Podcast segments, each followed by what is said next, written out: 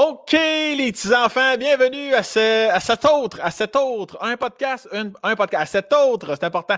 Le 7 puis le 7 en verbal, tu n'entends pas la faute. Comme, c'est pas comme baleine puis baleine, ça c'est important, ça, ça tu l'entends. Mais le 7 autres, ça, on s'en. Alors, bienvenue à cet autre podcast excuse-moi, je l'ai dit comme faux, à cet autre Spacecast. J'oublie toujours qu'il faut que je me déconcrisse la gueule avant de commencer un Spacecast pour bien parler le jargon. Il y en a qui vont dire balado, la loi 101, à un moment donné, décompresse de deux dos. Il y a style, on peut dire Spacecast. Tu me dis, ah, tu parles en, parles en français, mais Spacecast, même les anglophones font comme Qu'est-ce que tu dis, tu crises d'appel? Fait que quand tu t'inventes une langue, tu contournes la loi 101, tu te pas chier avec personne. Avant de l'oublier, je commence immédiatement avec mon commanditaire d'aujourd'hui. Merci d'ailleurs de commenter mon podcast. Impôt à distance. On est dans le temps de l'année pour ça, tout dépendant quand tu écoutes de ce podcast. Si tu écoutes ça au mois de novembre, je t'annonce que tu peux peut-être ralentir un peu. Euh, impôt à distance offre un service de déclaration d'impôt pour particuliers, un service dans le confort de ton salon, complètement à distance. Il n'y a aucun déplacement, aucun appel, aucun rendez-vous n'est requis. On est vraiment COVID-proof. Et euh, Maxime, de son prénom, se spécialise dans les rapports pour particuliers, pour tout ce qui est prestations euh, en tout genre, genre PCU, PCMRE, PCRE, APA, toutes les astuces de PC. Amène pas ton ordi, le PC, dans le sens, tout ce qui est PC, quelque chose pas genre informatique, mais euh, tu as compris, Pour un prix extrêmement concurrentiel, voici le site d'ailleurs, le beau Mike derrière l'écran nous met ça. Il y a un code promo, 20% de rabais si tu dis Sam20 ou si tu l'écris. Ça doit être si tu le dis à Maxime. Aussi, ça, d'ailleurs, je prends. Ça me vient pour le rabais, tu le dis à Maxime Parisé. C'est important. Parce que si tu le dis, mettons, à ta mère, puis que tu n'en reparles pas à Maxime, à ce moment-là, c'est plus calice au niveau du rabais. Alors, merci beaucoup, Mike, pour le visuel. Alors, euh, voilà, ça c'est dit. Si vous voulez faire vos impôts à distance, ben voilà, allez sur le site. Merci Mike encore. Sans plus, normalement, là, je fais bien, je bien de la gainer, je te dis bien de la merde en intro, mais euh, mon invité d'aujourd'hui, je, l'ai entendu. Je l'ai entendu, il me l'a dit. Moi, une intro, après 4 secondes, je décroche. Fait avant qu'on arrive en ligne et qu'il soit parti, je ne prendrai pas de chance. Je pense moi y aller direct socket dans le paquet. Ça, ça se une expression que j'en invente pas mal. Tu peux checker dans les pages roses du Larousse m'étonnerait qu'il est là. Si tu si, je peux pas croire. Si tu checkes dans les pages roses la rousse, puis il y a direct, sort 4 par 4 voitures, je l'ai peut-être dit à l'envers. Tu, normalement, c'est pas, euh, pas euh, agréé comme le comptable agréé du, pas dans le. Bon, alors voilà. Alors sans plus, j'avais le goût de partir sur une chire, mais de la merde. Je vais tout garder mon table, mon invité. Invité spécial aujourd'hui. Ils sont tous spéciaux. Ils sont tous spéciaux, les invités. Mais là, il y, a, un petit quelque chose de plus. Je pense que tout le monde l'aime d'amour. Je ne connais pas grand monde qui l'aïe. Peut-être à part euh, ses parents, je ne sais pas. Il saura nous en parler sans plus tarder. Madame, messieurs, bon podcast!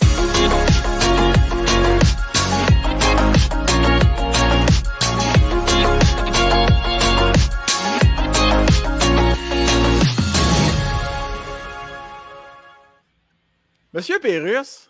Ah ben. Comment ça va, François?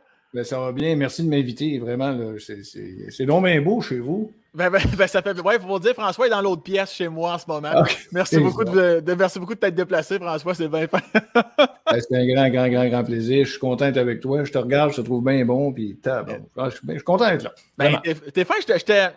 On se connaît pas, en fait, on se, se connaît pas du tout. Puis j'étais content que tu acceptes. Je me suis dit, on va y envoyer une demande, mais probable. Tu sais, je sais que tu sors pas à tous les entrevues et tous les affaires. Je me suis dit, les chances qu'ils me disent non, rien de personnel évidemment, sont assez élevées. Puis quand j'ai su que tu avais accepté, je suis tombé en, bas de mes couilles. J'étais comme, ben sacrament, il a, il a accepté. Fait que merci d'être là, François.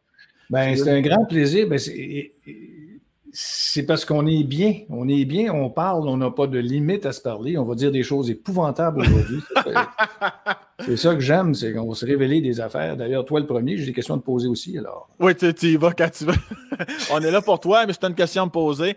Euh, genre, combien d'enfants ai-je tué, exemple? Ça, tu, peux, tu pourrais me la poser. Je te répondrai non pour l'instant. Je suis encore à zéro, François. Là. Pas, à euh, zéro, OK. Mais pourtant, tantôt, tu es tombé en bas de tes couilles, disais-tu. Oui, oui, je sais.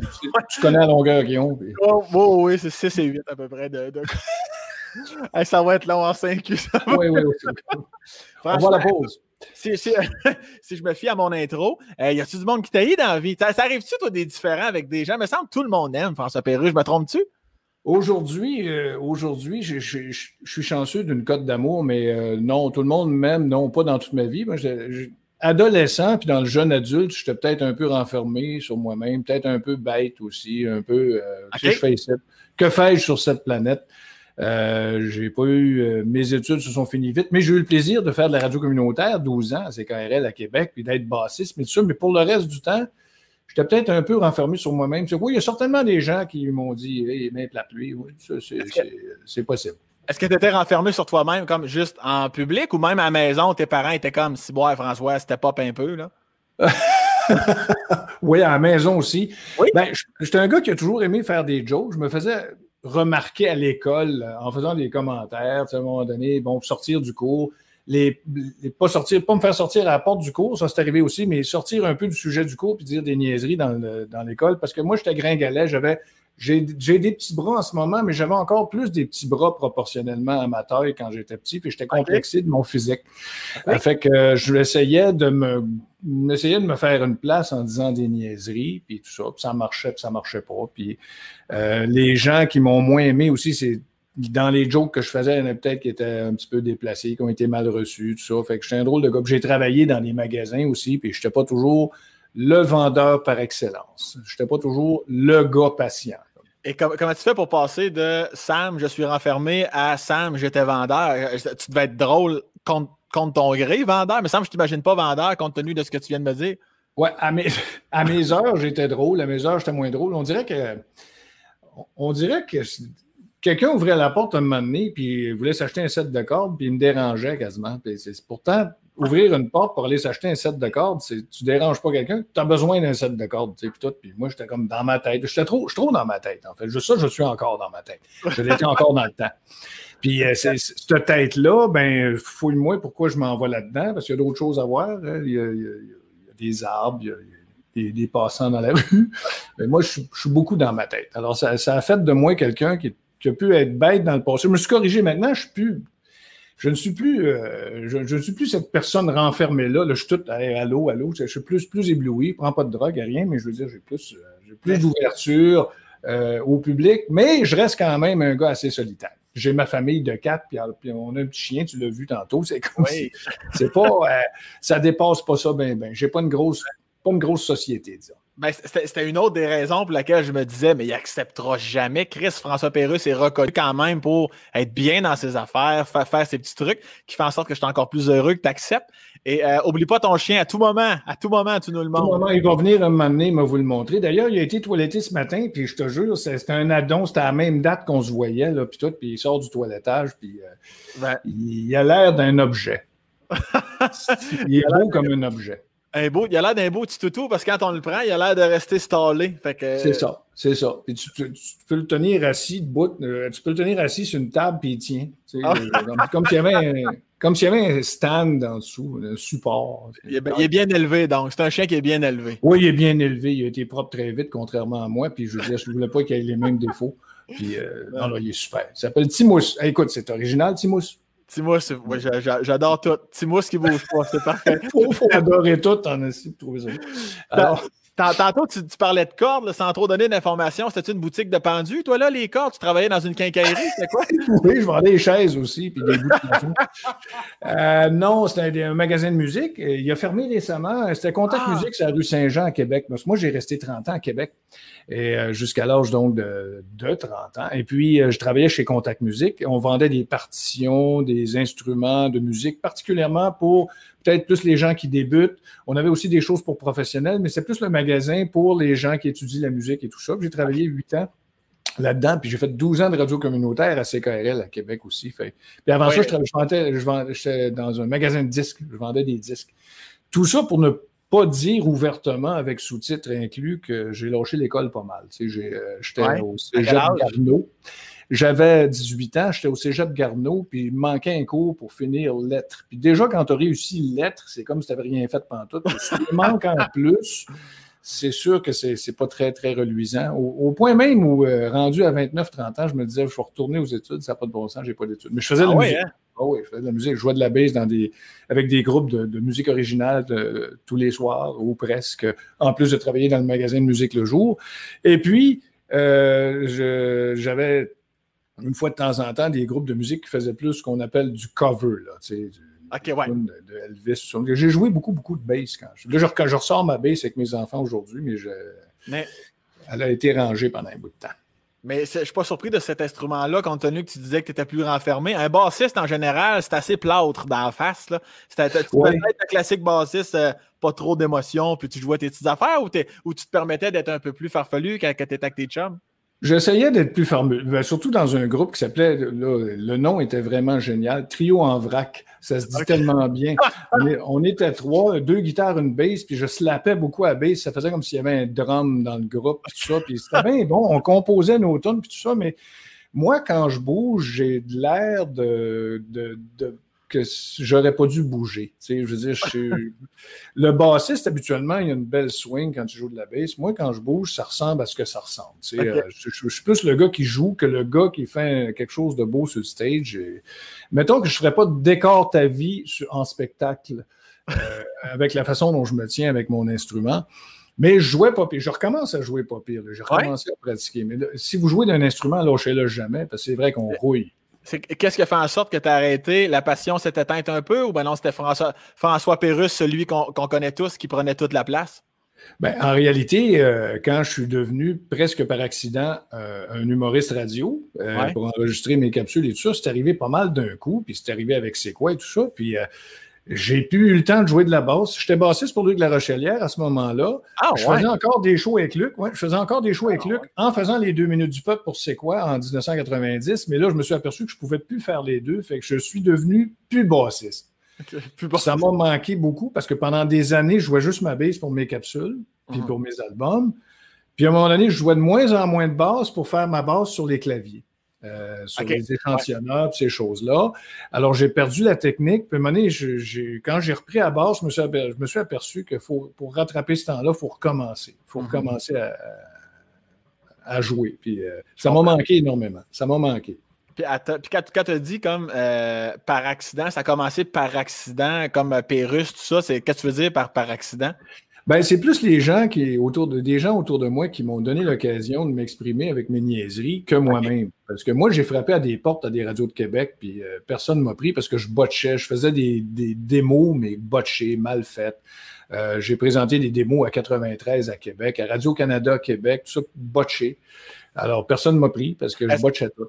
Est-ce que tu, tu botchais comme volontairement. Ben, tu comprends ce que je veux dire par volontairement? Ou ben non, tu disais c'était le meilleur que tu pouvais faire, mais pour eux autres, c'était botché. Tu comprends ben, en réalité, je me disais ah, ça va être bon, ça va passer. C'était ça mon défaut, c'est que je travaillais pas fort mes affaires. Je me disais ah, ça va être correct. Puis là, ah, ça va être correct. Je suis sûr que ça m'a quitté, cette espèce de théorie-là, mais dans ce temps-là, c'était sûr. Même mon frère, mon grand frère, trois ans plus vieux que moi, qui m'a amené dans la musique quand j'avais 16 ans il me le disait, il disait, tu botches, arrête de botcher tes affaires. Puis euh, tout ce que je faisais, je le faisais à moitié, puis tout ça. Puis euh, il a fallu que je me rende jusqu'à présenter des démos pour m'apercevoir que j'avais botché mes démos, puis c'est pour ça que personne ne me prenait. Alors d'autres, par contre, j'avais chez nous un multipiste que j'avais emprunté de l'argent en banque pour m'acheter, un cassette 4 pistes. Puis j'ai commencé à faire de l'expérience de musique avec ça. Alors j'avais ma bass, à un moment donné, j'ai rentré un petit drum électronique, puis tout. Je commençais à composer des tunes. Ma musique n'était pas pire, sauf que je chantais dessus. Les gens j'ai fait ça écouter à des gens, puis les gens disaient c'est ta musique est bonne, mais quand tu chantes, c'est vraiment de la merde. Puis euh, ce que tu racontes, on n'en a rien à calice. Fait que j'ai dit, bon, ben, je ne suis pas un auteur-compositeur. Je suis peut-être un compositeur, mais pas un auteur.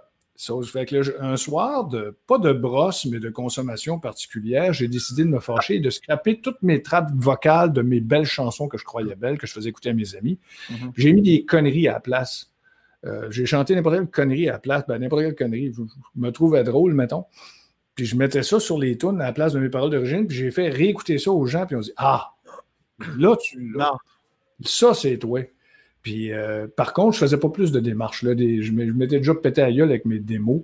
Fait que j'en présentais plus de démos. Mais à un moment donné, il y a Pierre Verville. On le connaît bien, Pierre. Il a entendu ma cassette d'une coupe de tunes que j'ai faite, puis euh, j'ai une coupe d'essais de, choses que je faisais avec mon 4 pistes tout seul en autocomplaisance.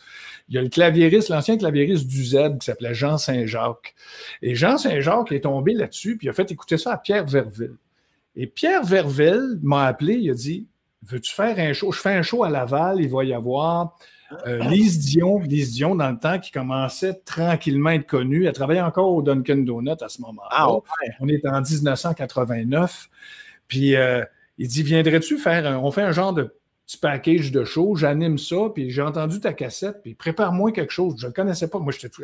Pierre Verville qui appelle chez nous, tu sais, moi, j'étais rien pantoute.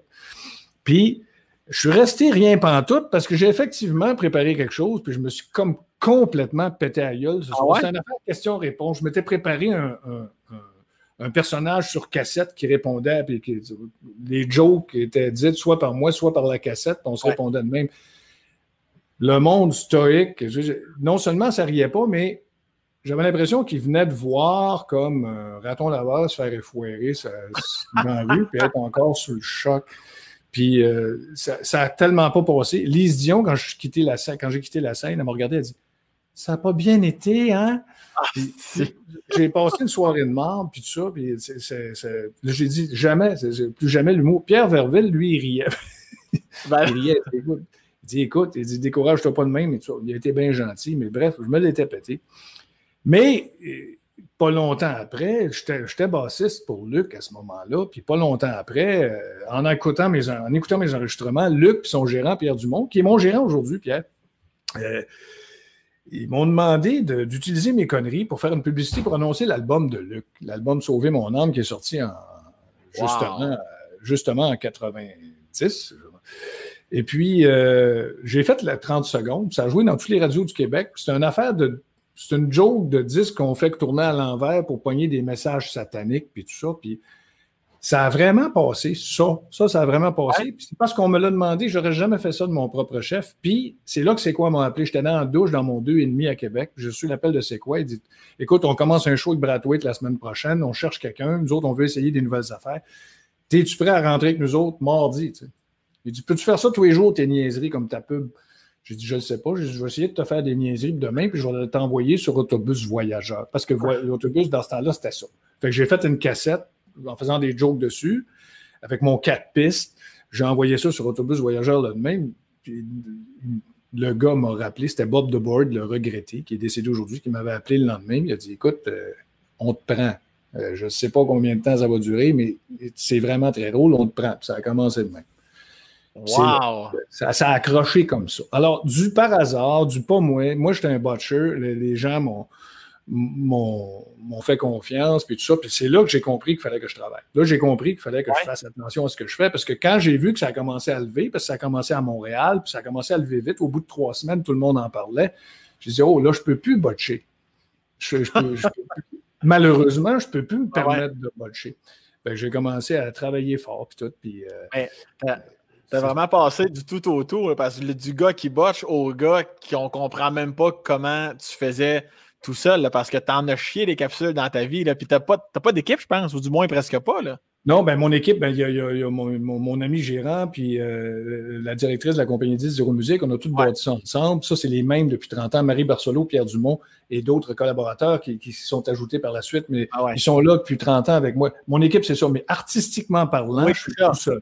Ah, Dans mon studio, qui est une maison à deux minutes d'ici. Ici, je suis chez moi et je descends à côte, je fais deux minutes euh, en auto ou 20 minutes en, à pied ou 35 minutes en roulant. Mettons, si je roule dans le côte. OK. Tu, roules plus sur l'épaule gauche ou l'épaule droite quand tu roules? Sur la, droite, j'ai un peu mal. Fait que ça, mettons 39 minutes pour celle-là. OK. C'est vraiment pas loin, cette maison-là, parce qu'il faut vraiment que je m'isole pour aller travailler, pour, penser à mes affaires, puis être dans ma tête. Puis j'enregistre. Je travaille toute la journée à penser à ce que je vais enregistrer, puis je l'enregistre en fin de journée dans un bâtiment qui est à deux minutes d'ici. Et euh, ça, c'était à Saint-Bruno. Et quand je suis arrivé à Montréal, tout se faisait dans le même appartement. Alors, tu étais avec ta blonde, euh, tu t'enfermes dans une pièce quelque part, tu fais les capsules tous les jours, puis tout ça. Puis bon, de fil en aiguille, euh, c'est devenu. Je suis parti de Montréal, je suis devenu un banlieusard. J'ai trois tondeuses puis deux souffleuses à neige. Sont-ils à, vendre? Est-ce que je peux t'aider à foncer avant? Non, non, j'en ai vraiment, vraiment besoin. Euh, je suis rendu un banlieusard, puis tout ça, puis je, suis le piscinier, j'ai pas de piscinier. Tout, mais, mais, mais, là, tu peu, quand, tu, quand tu pars de Québec, après tes 30 ans à Québec, tu, donc tu mm-hmm. t'en viens à Montréal même, mm-hmm. avant d'être banlieusard. Euh, oui, à Montréal, 6 ans. À Montréal, j'ai resté sur la rue Saint-André, ah, Saint-André, Maisonneuve. Ça a été, La première chose que j'ai acheté, c'était un appartement. Et le propriétaire voulait vendre l'autre appartement d'en dessous comme en indivise. Je me souviens plus comment ça marche. Puis euh, finalement, il m'a appelé, il dit Garde, m'a de faire un super deal sur l'appartement d'en bas, mais je me débarrasse de C'est un pharmacien. Le gars, il dit Veux-tu acheter ça là, là? Je te me débarrasse, là, je, veux te clairer ça. J'ai eu un super bon prix pour l'immeuble. Je l'ai encore, il y a des locataires dedans. Puis euh, euh, c'est là que j'ai habité de, de, de 92 à 96. Puis après ça, je suis allé à Saint-Bruno de Montarville. Et quand je suis arrivé à Montréal, j'étais avec mon gérant en cohabitation dans un 3,5 qui coûtait, si je me souviens bien, 270 par mois. Euh, puis, un moment donné, on a eu des blattes, des coquerelles, puis je ne oh. savais pas, je n'avais pas vu ça encore, puis j'étais en train d'enregistrer dans mon microphone, il était comme peut-être 10h30 le soir pour la capsule du lendemain matin, c'est quoi? J'ajuste mes affaires, tout, je reviens au micro, il y a une coquerelle sur le micro qui, qui me regardait. J'ai fait « Oh! » on a des coquerelles, et en plus, ils viennent me le dire au micro. ça, a commencé de même, mais j'ai des excellents souvenirs de ça, c'est sûr. Mais six ans à Montréal. Six ans après ça, euh, Saint-Bruno. J'ai une maison dans le nord où j'ai installé un petit studio aussi. Il faut que j'aille un studio partout. Oui, c'est ça. tu veux toujours être prêt à créer. Oui, puis un studio aujourd'hui, on s'entend que ça ne prend pas grand place. Hein. C'est le gros ordi, le, microphone, euh, les claviers. Bon, tu as un clavier, tous les synthétiseurs sont virtuels aujourd'hui. Ça ne prend pas de place. Je m'installe sur une table de cuisine, j'ai tout ce qu'il faut pour faire montage vidéo, audio, son. ça se passe plus là-dedans. Euh, l'équipement, c'est très compact aujourd'hui. Même iPad, tu as un iPad, tu peux faire un très bon produit. Là. Ben, j'en doute pas une seconde. Effectivement, avec tout ce qui se passe avec la, technologie, tu t'en as de moins en moins pour de, pour de, plus, en, de plus en plus. En tout cas, j'ai fait un petit AVC là-dessus, tu as compris ce que très bien Sauf si, tu fais du, si tu fais du, du euh, de, de, de, la post-production pour des films, il faut que tu sois un peu plus équipé. ça, j'ai le bonheur d'avoir ça, fait que je peux en faire ça aussi. Tous les films d'Hollywood, c'est moi qui fais les sons. je n'osais pas t'en parler, Master, que tu le dis, je m'en doutais bien gros. Et tantôt, tu disais à 18 ans, euh, quand tu lâches l'école, tout ça, qui est quand même pas si pire, ça l'a dit. Tu pensais que tu allais me dire que tu avais lâché l'école à 15 ans, à 18 ans. non, j'ai mon secondaire 5, euh, j'ai mon secondaire 5, mais j'ai pas réussi à avoir mon cégep en lettres à cause de mon cours de sociaux que j'ai botché.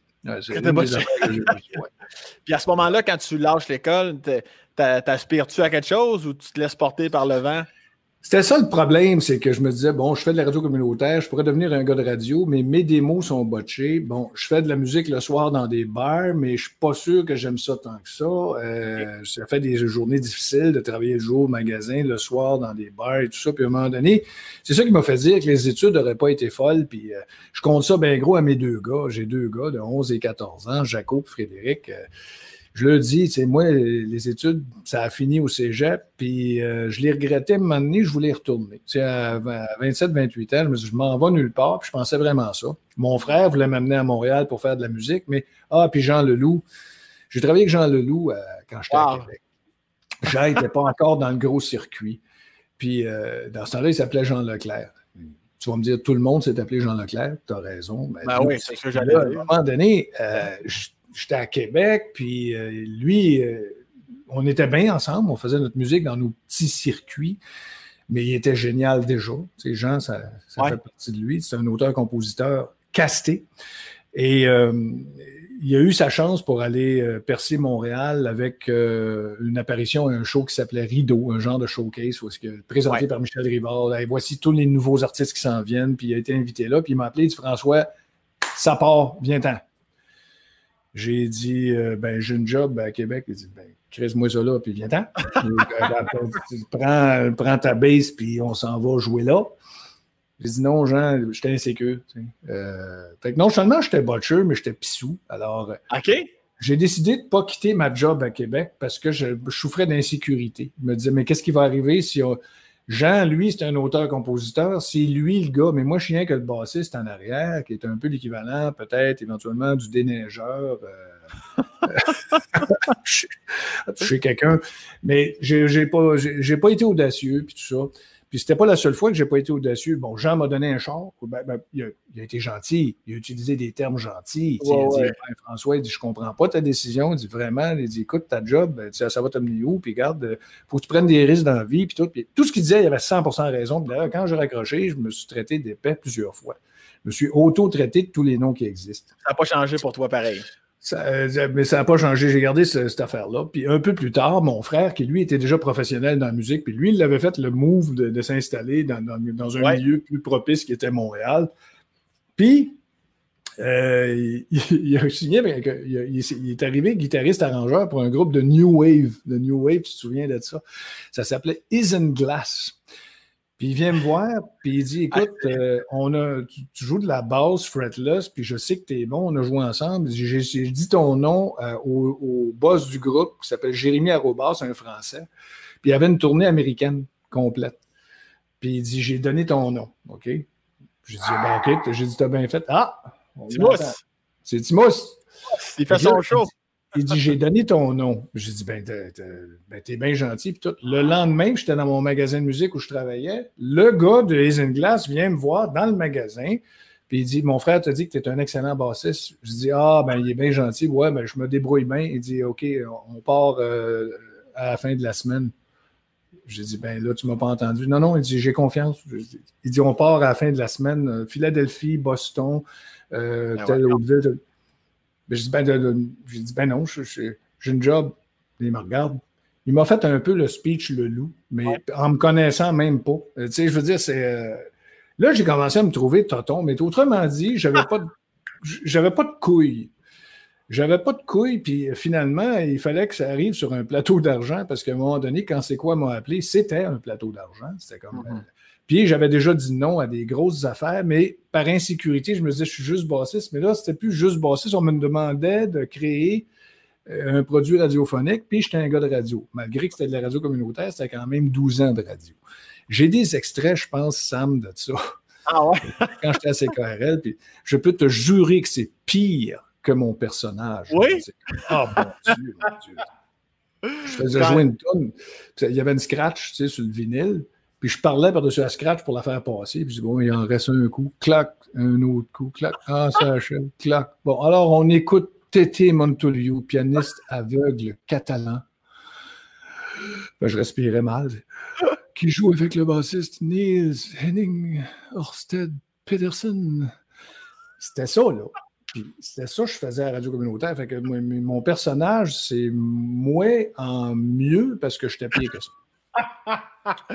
T'avais avais combien de combien de, de codes d'écoute, mettons, à cette époque-là, de radio communautaire? CKRL est, est, une grosse radio communautaire dans le groupe des radios communautaires canadiennes parce qu'à ce moment-là, ils étaient même euh, ils étaient même sondés BBM, la seule radio ah communautaire qui était sondée BBM. Puis à Québec, ils avaient un général d'à peu près 45 000, ce qui était immense. Quand même! Puis j'avais une émission qui s'appelait Ceux d'en face font dire bonjour, euh, qui était le samedi à 18h, où j'allais chercher 8-9 euh, 000, ce qui était énorme.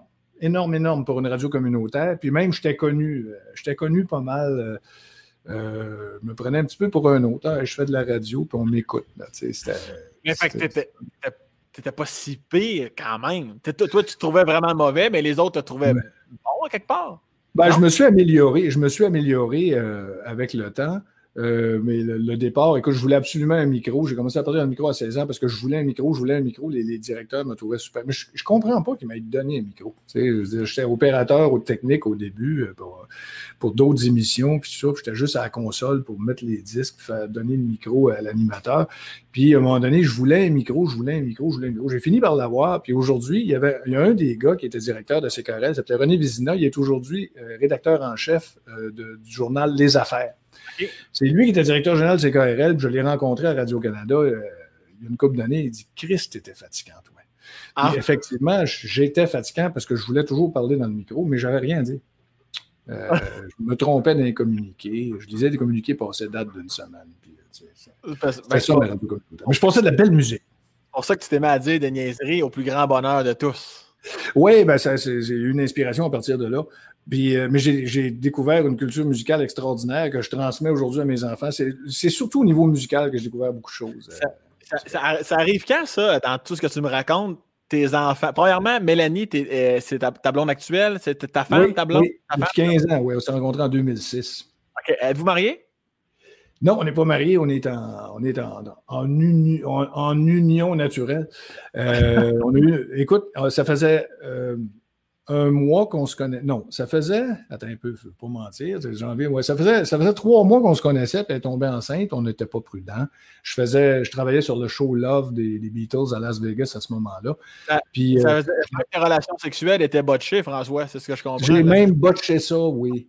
Oui, la chambre 13033 du Mirage à, Las Vegas. je me souviens très bien que c'est là que ça s'est passé, euh, ce botchage-là. Et puis, euh, euh, ni elle ni moi savions qu'elle était enceinte, et puis ça faisait juste quatre mois qu'on se connaissait. Puis, à un moment donné, Mélanie, puis on s'entendait pas tant que ça. ça allait pas si bien que ça, vraiment. On s'était ostiné déjà assez souvent pour savoir qu'on n'était peut-être pas deux personnes pour l'ensemble, ça. Puis finalement, elle m'appelle de Saint-Sauveur-des-Monts. J'étais à Las Vegas. Elle était partie de là depuis un temps. Elle dit Écoute, elle dit C'est drôle, j'adore le poisson. Je suis plus capable de manger de poisson. Je dis Ah, elle dit C'est drôle, j'adore le vin. Plus capable de boire une gorgée de vin. Je dis Ah. Puis là, plus elle parlait, plus je me disais, mon Dieu, puis elle n'a pas parlé de non. ou de quoi que ce soit. Rien. J'ai dit, oh là là, ils ont s'acheter un test. Puis euh, je suis allé la rejoindre au Québec, puis euh, elle, était, était, enceinte, puis on savait que ça n'avait pas tellement de bon sens comment on ne s'attendait pas. Puis à un moment donné, j'ai dit, garde, j'ai 47 ans, I go, go. On va go, on va s'arranger avec ça, puis on va prendre nos responsabilités. On n'a jamais eu autant de fun de notre vie. Puis on s'est mis à mieux s'entendre. Euh, la grossesse s'est faite, tu, vas, me trouver que ça ressemble à un film de Disney, mais la grossesse s'est faite dans le bonheur, euh, absolument. Puis euh, on a eu le premier enfant en santé, puis pendant qu'elle était enceinte du premier, on voulait le deuxième. Mais ben là, attends un peu, François. Là, là c'est entendu que vous êtes comme vous allez être des parents amis? Ou ben non, vous, vous, vous êtes encore en couple officiellement à ce moment-là, genre? J'ai toujours rêvé, moi, Sam, d'avoir une relation à vie. C'est vrai, hein, c'est vraiment vrai. à un moment donné, quand je m'apercevais que j'avais une blonde et que ça ne se passerait pas, je le voyais bien que ça ne se passerait pas. Puis ça a toujours été une déception parce que on dirait que dans ma tête de, petit gars, ça a toujours été ça. Mm-hmm. C'est une relation, c'est pour la vie. Puis tu es avec la, femme jeune, puis à un moment donné, tu es avec la femme vieille, puis toi, tu es jeune, puis tu es vieux, puis on se tient la main en marchant sur le trottoir à 92 ans. Je crois ça, moi. Ça a toujours été ça dans ma tête.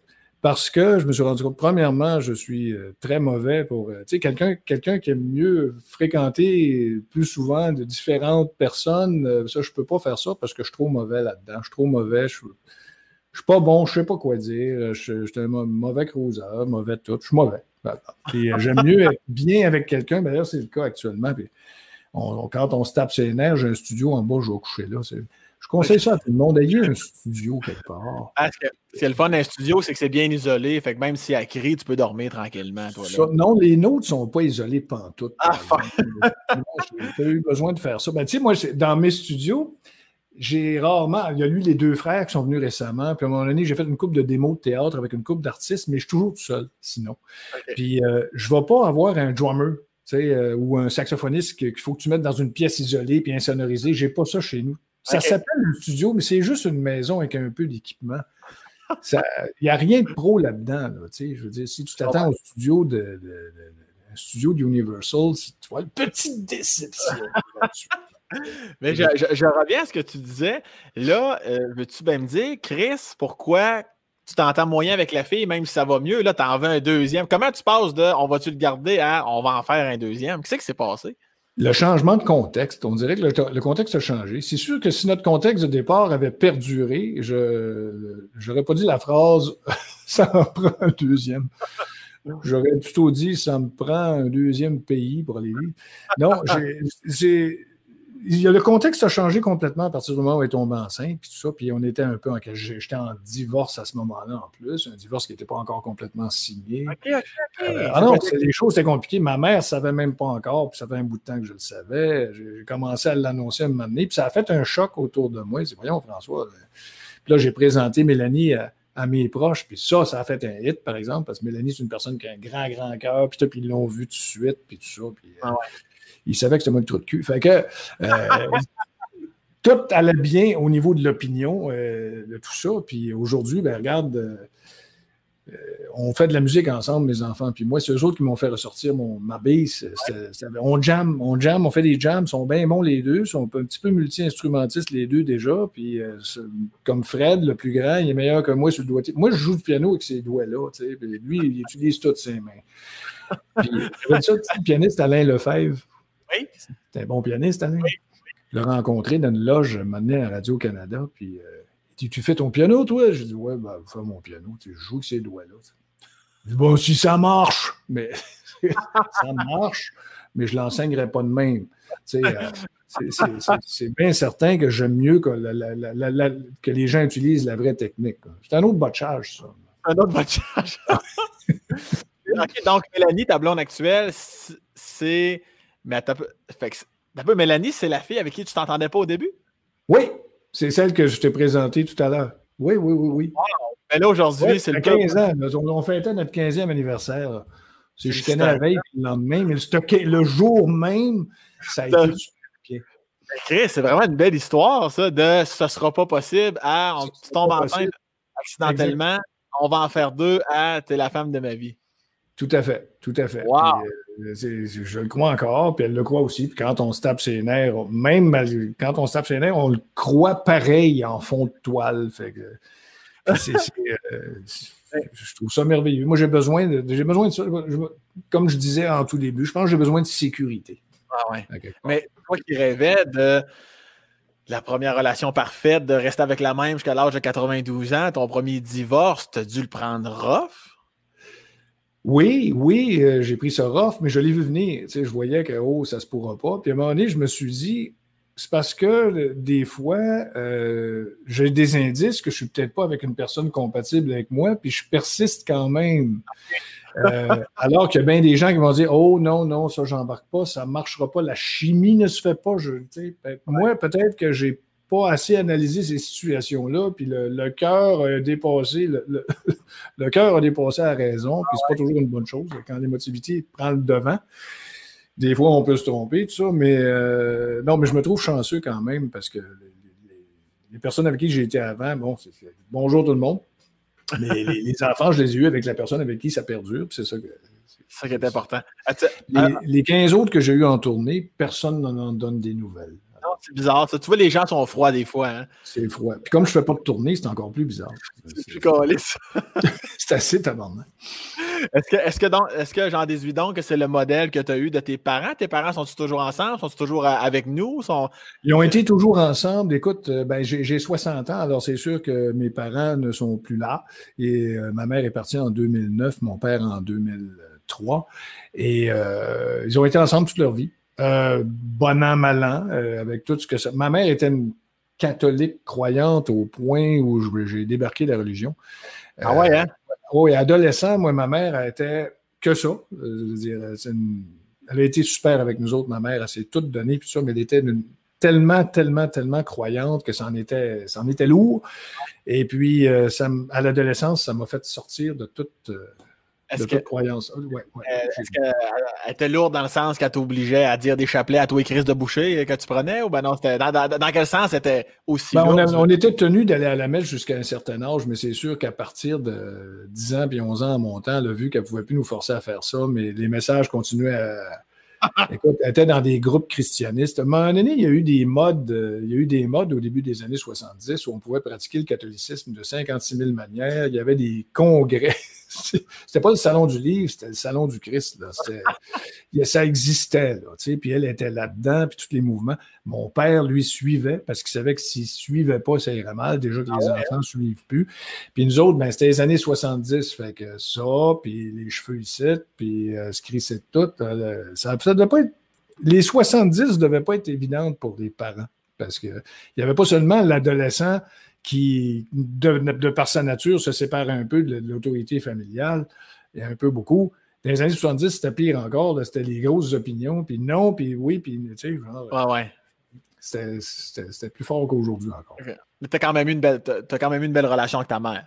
Oui, oui, oui, en tout et partout, oui. Avec, mes deux, avec mes deux parents, en tout et partout. C'était des bonnes personnes, il y avait des bons dialogues et tout ça. Puis euh, ils, ont, ils nous ont bien pardonné notre adolescence à moi et Marc, qui, ça a été quelque chose. Ça a été quelque mm. chose. Parlons-en de cette fameuse adolescence. Là, tu as dit que vous étiez deux frères, trois frères. Il y a Marc puis euh, Marc puis? Marc, euh, non, moi j'ai un frère. J'ai un frère. T'as un frère, ok, c'est Marc. J'ai juste un frère. qui, m'a d'ailleurs tendu la main pour aller dans le monde euh, artistique. Oui. oui, oui, comme tu disais tantôt, qui a trois ans plus vieux que toi. C'est ça. OK, parfait. Puis, euh, ouais, ben avant, même, avant même de parler de l'adolescence, plus, plus jeune, plus jeune, vous êtes, mettons, là, dans les 5, 6, 7, 8 ans. vous n'êtes pas encore rebelle, vous n'êtes pas en train de vous dire non, maman, je ne ferai pas ça. Les fins de semaine, ça ressemble à quoi chez les Pérus à, cette époque-là? Est-ce qu'on fait beaucoup d'activités ou on reste à la maison? Ben, euh, adolescent, les fins de semaine, comme, comme Marc et moi étaient tous les deux impliqués dans la radio communautaire, souvent on était en dehors de la maison pour en faire. ah, déjà? Oui, j'ai commencé à 16 ans. Ben, peut-être si on parle un peu d'avant ça. Plus jeune, oui. Plus jeune, 11, 12, 13, 14 ans. Plus jeune encore. Euh, les, chums d'école, les chums d'école, on sortait de la maison, on rentrait tard. il n'y avait pas vraiment de gros couvre-feu chez nous. Des fois même, on, avait juste un, appartement, on n'avait pas de maison. On a toujours été en appartement avec mes parents. Fait que quand je ramenais un chum, j'osais avec lui à la maison de philosopher sur le, monde, un peu gelé.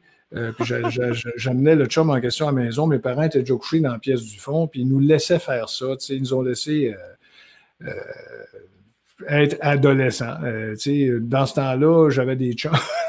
dans ce temps-là, j'avais des amis, une couple de chums d'école. Mais j'ai pas un gars de gang, moi. J'ai pas été un gars de gang. T'as jamais été, dans le fond, t'as as toujours été très loup solitaire. Là.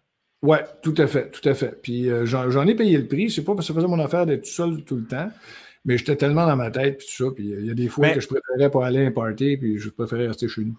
Tu préférais pas y aller parce que tu savais que tu allais te ramasser dans le coin? Oui, surtout s'il y a trop de monde. Je suis pas agoraphobe, mais euh, beaucoup de monde, ça fait. Je trouvais que ça faisait beaucoup de monde à jaser. il y a 45 personnes, je vais jaser avec un, puis je ne l'entendrai pas parler parce que la musique est trop forte. J'étais plus un à un, moi. Je comprends. Euh, euh, comme on est en ce moment d'ailleurs. Sauf que les 17 caméramans qui sont chez toi, on les voit. on est rentré à 19 maintenant, le 19. ouais. s'assurer d'offrir des bons plans constamment à, l'entrevue. des bons mêmes plans de la face. Puis ton frère Marc, as-tu toujours été euh, euh, proche de lui, comme un peu, un peu BFF, là, tout le temps? Ou ben non, il, a, il, fait une époque où c'était plus à coup de crise et de tabarnak? Euh, ça, a bien été, Marc, parce qu'on s'entend bien sur bien des niveaux, mais il est un peu comme moi, peut-être moins pire que moi, mais euh, on ne se voit pas si souvent que ça. On ne se voit pas si souvent que ça. C'est, euh, ça, se compte sur, ça se compte sur les doigts d'une main d'une année qu'on se voit ah depuis un certain temps. Peut-être de par ma nature, la nature de mon frère aussi, des conversations au téléphone. Mais évidemment, euh, il y a sa fille, qui est la cousine de mes enfants. Ça, il est bon, elle, vient passer quelques jours à la maison. Mais mon frère puis moi, c'est un petit peu trop rare. C'est un petit peu trop rare. il, faut vraiment qu'on se voit plus que ça parce qu'on s'entend bien. On s'entend bien. On a des esprits euh, euh, très similaires, mais sauvage un peu dans notre coin. Il me rassure en disant que lui aussi est comme ça, mais je sais que je suis pire que lui. Puis quand on a travaillé ensemble sur mes cinq, Marc a été là pour m'aider pour mes six premiers albums, c'est-à-dire de tome 1 à tome 5 pour euh, le Québec et le volume 1 français euh, pour la France, il a été là. À un moment donné, Marc, dans son studio, il y avait de plus en plus de clients. Il y avait Rock Voisine, même à un moment donné. Il, puis il était bien, bien, bien occupé. Puis on avait des dessins animés à faire, des albums et tout ça. Puis je voyais qu'il y avait moins de temps pour faire des choses. Puis euh, je voyais aussi, je me suis rendu compte d'une autre chose, c'est que moi, la technique, j'adore ça. On avait un ingénieur, on avait Marc qui m'aidait à réaliser tout ça, mais je me suis rendu compte que j'adore euh, faire mes bébelles, faire mes uh-huh. affaires, mettre mes albums en scène, en faire la technique. La technique, j'adore ça. L'enregistrement, le mixage, jouer les instruments. Sauf quand je vais appeler Marc pour une guitare parce que j'ai les mains pleines de pouces. Pour, avoir une track de guitare satisfaisante comme juste mes albums, il faut que je joue dix fois plus longtemps que n'importe qui d'autre parce que je suis mauvais à la guitare. Fait que ça me prend plus de temps. Fait que c'est sûr que si à un moment donné, je me tente, je vais dire Hey Marc, viens temps. Euh, mais c'est pas arrivé souvent encore une fois. Euh, c'est arrivé, euh, oh mon Dieu. Je, je, me suis isolé de plus en plus. Je me suis isolé de plus en plus. Là, Marc et moi, on veut faire un album de musique. je, il ne me croit plus quand je le dis parce que j'arrête pas de dire il faut le faire, il faut le faire. Je dis oui, c'est ça. Arrive avec tes tonnes, puis on va le faire. je ne suis pas arrivé avec mes tonnes encore. Euh, mais je, veux vraiment le faire. La musique, euh, j'ai commencé à goûter la musique un peu plus dans, mon dernier album. J'ai décidé de me lâcher lousse. Puis euh, ça m'a donné le goût de vraiment retomber là-dedans. Parce qu'en Pourrais-tu faire un jour. Vas-y, excuse. c'est le fun quand on. Quand, quand, il y a des silences, puis les, silences sont comblés par les deux personnes qui parlent en même temps, puis un autre silence. Euh, quitte à pas en vendre, je ferai un album de musique avec plaisir. Puis tu ferais-tu un album de musique sérieuse? À un moment donné, avec ton frère, exemple, cet fameux album-là qui va voir le jour en 2123, probablement, tu vas ouais.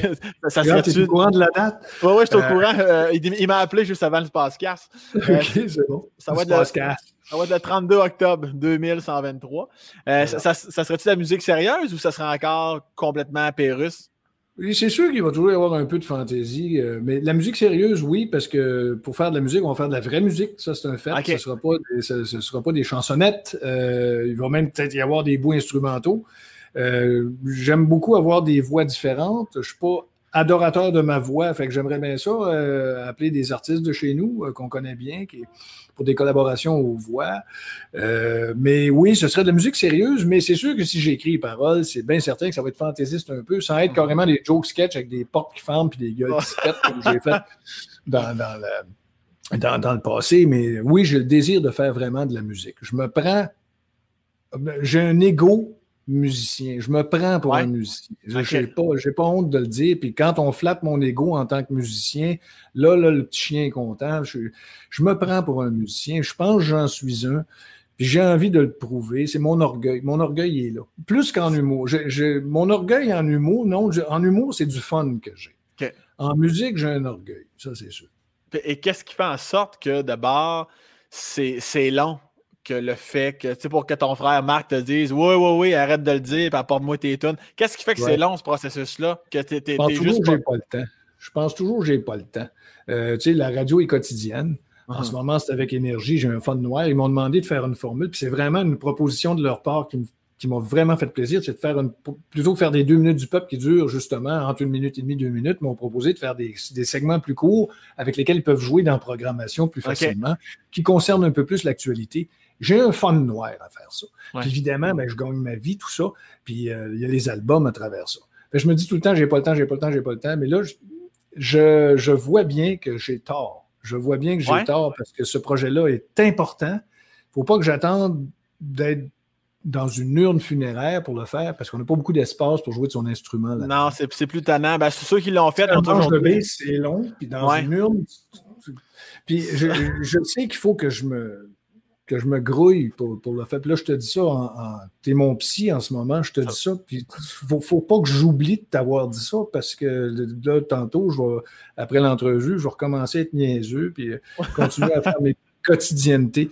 faut que je fasse mes tunes, Sam, parce que euh, j'attendrai pas. Euh, que, tu fasses mon oraison. Tu as été booké pour mes funérailles, je pense. C'est toi, à toi qui as demandé.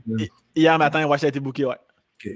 Fait que tu diras que j'avais pas tenu parole.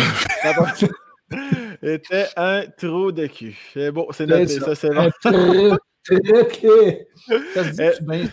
Ça, se dit ça se dit encore mieux T-R-O-T-T. Un trot de cul. Oui, mais c'est comme ça que j'aime le dire, moi. Oh, J'avoue l'utiliser pas mal souvent au microphone. Euh, j'aime ça dire ça. Je, trouve qu'on exagère. Je veux dire, c'est la plus belle façon de désigner une personne pour qui on n'a pas de respect. C'est cette appellation-là. Je la trouve géniale. Je trouve que c'est. Moi, j'ai même pas. Moi, j'adore trot de cul et euh, grosse torche. Les grosses torches collent ensemble, ça me fait rire sans bon sens. C'est gros, c'est guttural. Hein? Ouais, ouais. est-ce que, est que des fois, malgré toutes tes créations sans fin, parce que même quand tu ne crées pas, tu dois créer, parce que tu l'as dit, tu es toujours dans ta tête, tu es toujours à l'intérieur de ta boîte crânienne. Tu as 60 ans, es-tu essoufflé, Esti? Euh, non, non, je ne suis pas essoufflé, euh, sincèrement. Sincèrement, je ne suis pas essoufflé parce que, écoute, regarde tout ce qui se passe, puis regarde tout ce qui se modifie euh, dans nos comportements du quotidien. Pas dans le fond de notre, nous autres. Le fond de l'être humain ne se modifie pas pendant tout. C'est la même petite créature qui est arrivée il y a 4000 ans. Ceux qui ont fait les pyramides avaient les mêmes d'attitude que l'attitude qu'on a aujourd'hui. C'est juste qu'aujourd'hui, ces gars-là mettent leur iPad dans les mains puis des réseaux sociaux, puis ils vont mm-hmm. être ce qu'ils vont être.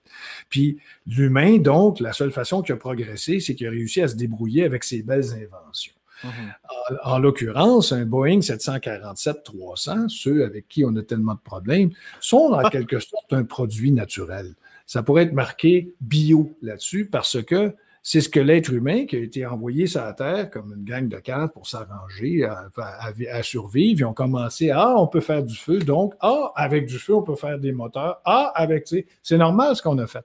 Uh-huh. Mais là, on, s'est chié dessus en faisant ça, puis on s'en aperçoit. c'est normal ça aussi. Fait qu'en voyant, on s'est chié dessus, mais là, il y en a qui ont fait bien de l'argent avec ça, qui ne peuvent pas débarquer de ça.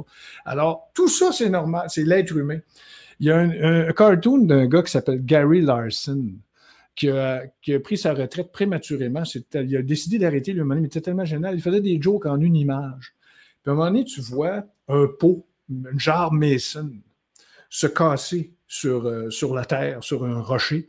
Puis des êtres humains tout habillés avec des lunettes, puis des cravates, puis des affaires, puis en haut en sport, qui sauvent du pot, puis qui s'en vont. Puis au ciel, tu vois Dieu avec sa barbe qui fait Oh shit. J'ai échappé mes spécimens qu'est-ce qui va se passer sur la planète? Moi, je trouve que c'est la plus belle maudite image que tu peux avoir. Mais il y a une belle planète, là, toute, c'est beau. Il y a une vie animale, ça. Mais les humains là-dedans, ça va donner ce que ça va donner. Là, puis je veux dire, on a des qualités, ceci dit. On a des qualités. On a, une, deux. Maintenant que tu vas d'une introspection, ça serait quoi ta plus grande qualité à toi? Malgré tout, je pense que je suis un gars assez patient. Je pense que je suis un gars patient euh, qui. J'attends le bon moment pour les affaires. je ne parle pas de mon disque avec mon frère. j'attends trop. Là? Ça, c'est trop. Là. Mais je veux dire, j'attends le bon moment pour les affaires. Je suis pas pire. Mes impatiences sont plus avec les objets. Je peux crisser un portable par la fenêtre comme ça. Mais avec les gens, j'exerce une patience. Qu'est-ce que j'ai d'autre comme qualité? Je pense que c'est la. J'ai, euh, ah, j'aime, j'aime. Tu sais, euh, j'aime, j'arrête pas d'aimer. Moi, quand j'aime, j'aime. Il y a quelqu'un qui m'aime puis que j'aime, il n'y a pas de problème avec moi. Ça, je suis fidèle à ça. Puis fidèle. Ah oui, fidèle. Ça, c'est oui, une, une, qualité que j'ai, et je la trouve naturelle. Elle n'est pas dure, elle est pas dure à appliquer, cette qualité-là, pour moi. Euh, à part de ça, je pense pas mal tout. Le reste, on a tous des défauts. 95, 96 défauts. Ouais, mais j'avais essayé avant ce podcast, puis j'avais sorti plus loin beaucoup de défauts, effectivement. Oui, on en parle-tu? Ben oui, écoute. Ah non, non, on n'a pas le temps pour ça. Euh, c'est trop long. Et François, euh, tantôt tu disais, euh, je m'isole de plus en plus. Tu, veux-tu dire par rapport à certaines situations créatives ou dans ta vie en général? Tu, dans ma vie en général, oui. Dans ma vie ben, créative, euh, j'ai plutôt tendance, sans à me dire ces temps-ci, puis je le dis à bien des gens ces temps-ci, j'ai plutôt tendance à avoir envie de collaborer. Euh, il y a des gens qui m'approchent de, tranquillement pour euh, tourner des films, des choses comme ça, puis ça me plaît énormément parce que là, je vais voir du monde. Au niveau professionnel, j'aimerais ça élargir, euh, être moins seul. Je commence à être tanné d'être tout seul. Mais au niveau personnel, j'avoue, puis c'était bien avant la COVID. je, m'isole plus. Je me suis aperçu. C'est pas comme mon père qui était carrément agoraphobe. C'est pas mon cas, mais c'est plus dans mon coin, puis des les gros rassemblements, je ne suis pas fort là À part aller voir un show. Aller voir un show, ça pas de problème. on, adore ça. on adorait ça. Mais, euh, les, gros, les grosses réunions, je, suis de plus en plus out de ça. Les, les shows, t'es-tu plus exemple la salle comme le Jésus à Montréal ou, le, ou ben non, le théâtre Wilfrid Pelletier à 3000 personnes? Si c'est un show, tu sentiras pas un peu d'anxiété. ton cerveau arrive à, se mettre en mode spectacle, je suis relax? Oui, si aussi le show Wilfrid Pétier est un show euh, que, que je tiens à voir, euh, je vais y aller avec plaisir au Wilfrid. Euh, les arénas complets, comme les Centres Belles et tout ça, c'est un peu beaucoup pour moi, même si j'ai bien aimé ça à une certaine époque. le, Jésus et les petits théâtres, ça, c'est. Génial. J'adore ça, la, proximité des artistes et tout ça, dont, on ne peut pas parler ces temps-ci. Mais j'ai vu euh, le guitariste de Genesis parce que mes gars ont vraiment adhéré à ça. La prog que j'aimais quand j'étais jeune, ils ont, vraiment aimé ça eux aussi. Puis on est allé voir le guitariste Steve Hackett qui a joué dans les premiers temps de Genesis au Théâtre Maisonneuve. De... Ça, le Théâtre Maisonneuve, c'est la, la perfection pour un, pour un gros spectacle. C'est quand même uh-huh. pas mal de, sièges, je pense. Ouais. Une couple de mille sièges. Euh, ça, c'est des théâtres parfaits pour la musique. Euh, sinon plus petits. Sinon plus petits. Ah ouais, je comprends. Puis est-ce que je, veux revenir une seconde sur, sur ton amoureuse, Mélanie, qu'on a vue tantôt. Oui. Et Euh, je m'adresse ici au François Pérusse. Amoureux, t'es, es, quel type de chum? On dirait que j'arrive pas à te visualiser de comment qui, François, en amour? T'es-tu romantique? T'es-tu, t'es-tu plus du genre la claque dans le dos que le petit bec ça joue? T'es, t'es comment en amour? Je donne des becs, euh, je donne des becs plus, mais euh, je, je suis, je, suis bien dans ma tête, ça, ça peut taper ses nerfs pas mal, mais Puis, je ne suis, pas un bon pour faire des surprises. Si j'organise une surprise, je m'en spoilé le premier jour. je ne suis pas bon là-dedans. Et je ne suis pas bon pour les recevoir non plus. Alors, on ne se fait pas de surprise comme telle. Ma blonde, elle sait quasiment ce qui va se passer à sa fête. Puis, c'est comme si on le planifiait ensemble. Je ne suis pas un bon organisateur. J'ai organisé une surprise une fois. Je l'ai réussi. Mais euh, je trouve ça dur. Je trouve ça dur, ces affaires-là. Je trouve ça dur à recevoir. Non, comme chum, disons que sur un catalogue de chum, mettons qu'il y a un catalogue, les meilleurs chums, je ne serais pas dans les premiers. Mettons, tu dans une dernière page pour le moins cher, mettons. mais mais aimant. Je suis aimant. J'aime à ma façon. Le romantisme, bon, il y a meilleur que moi. Il y a meilleur que moi. Euh, au moins un dans le monde qui doit être meilleur que moi. non, euh, il y a meilleur que moi. Il y a meilleur que moi, mais je, suis de bonne foi. Est-ce que tu te souviens d'un moment, à, part la surprise que tu as réussi à faire à Mélanie, te souviens-tu d'un moment où tu es comme, ouais, fois, aussi petit soit-il comme geste ou comme mot, tu t'es dit, cette fois-là, j'étais king en Chris. Là. Tu t'en souviens et tu es fier de toi. Là. Oui, euh, c'est. Euh, je fais semblant de dire oui, mais euh, attends, une fois que je suis fier et Colin la question. La fois où j'ai été fier de. Attends, il y en a une, il y en a une, c'est sûr, il y en a une. mon Dieu, de Dieu, de mon Dieu. Ah oui, ben oui, il y en a une, pas si loin. C'est que Mélanie a des amis, des trois amis de filles qu'elle aime beaucoup. Euh, puis, euh, on avait déjà, j'avais déjà organisé un petit quelque chose pour sa fête, qu'elle savait, là, tu sais, c'était pas la grande surprise. Mais ses trois amis qu'elle aime beaucoup voulaient la surprendre, malgré la COVID, d'une façon sécuritaire, puis tout ça. Puis ils m'ont appelé pour organiser ça. Puis moi, je me suis arrangé pour que Mélanie soit à la bonne place au bon moment, puis que ça marche avec ses trois amis. Puis j'ai un petit peu été le gérant de tout ça pour aider ses trois amis à faire leur surprise. Puis moi, je dirais que c'est probablement le meilleur crise de move que j'ai fait en, tant que chum, euh, d'avoir pu aider à organiser ça parce qu'elle était tellement heureuse de ça avec ses trois amis. Puis les trois amis étaient tellement heureuses que ça fonctionne. Puis ils m'ont tellement tout remercié d'avoir organisé ça que je me suis dit, Chris, je pense que ma blonde est plus heureuse quand ça s'organise quelque chose que je ne suis pas dedans. Puis que, éventuellement, que c'est moi qui l'ai organisé. On dirait que ça fait plus winner encore, le, héros absent, vois-tu. Ouais, ça, c'était Puis. Euh, euh, quand on se tapait ses nerfs un peu au début, on a quand même, s'est quand même fréquenté avant d'avoir notre premier enfant. Puis euh, quand j'ai dit viens me rejoindre à, Las Vegas, puis là, elle ne savait pas, mais je voulais évidemment y offrir son billet d'avion. Et puis euh, j'ai organisé ça un peu. j'ai essayé d'organiser ça un peu en cachette, mais finalement, elle, finalement, elle a vu que je l'ai avec son billet. Ben, ça, ça, a fait un punch avec, mais j'aime mieux encore l'histoire des trois filles. Et, à, l'inverse, as-tu le bonheur facile? Qu'est-ce que ça te prend, elle? Qu'est-ce qu'elle doit faire pour te faire. Tu n'es pas obligé d'aller au niveau sexuel, François, c'est à ta guise. Mais c'est qu'est-ce qui t'amène? Ah, qu'est-ce qui de... préparé 12 réponses là-dessus, mais OK. Ben, regarde, des 12, je vais en prendre une, OK? Juste. Moi, j'aime assez ça dormir. Non, non. euh, non, en fait, oui, euh, je suis facile à plaire, euh, en, au point d'en être plate, mais tu sais, quand on a le jubilaire, mettons mes 40, euh, mes 50, mes 60. Mélanie a connu mes 50 puis mes 60, puis dans les deux cas, elle voulait vraiment organiser quelque chose, tu sais. Puis. Euh, moi, euh, je lui ai dit, garde, tout ce que j'aime, c'est qu'on s'aille ensemble, souper tranquille, plate. C'est ça, moi. sais. Fait qu'elle disait, ben, ça, ça, va être ça, mais c'était super le fun quand même, tout ça. Puis elle, c'est pas parce qu'elle voulait organiser quelque chose de gros, parce que Mélanie, on a quelque chose en commun qui est, qui est de. Les gros power, euh, on n'est pas tellement ni un ni l'autre comme ça. Euh, pour les 60, c'est la COVID qui a tout changé. Uh-huh. Parce qu'elle pensait être capable de faire quelque chose de bien gros. Elle a fait imprimer des t-shirts. Elle avait organisé quelque chose avec une couple d'amis qu'on pouvait se voir parce que c'était permis en octobre d'avoir un certain nombre de personnes. Puis uh-huh. tout ça. elle avait tout organisé quelque chose de giga.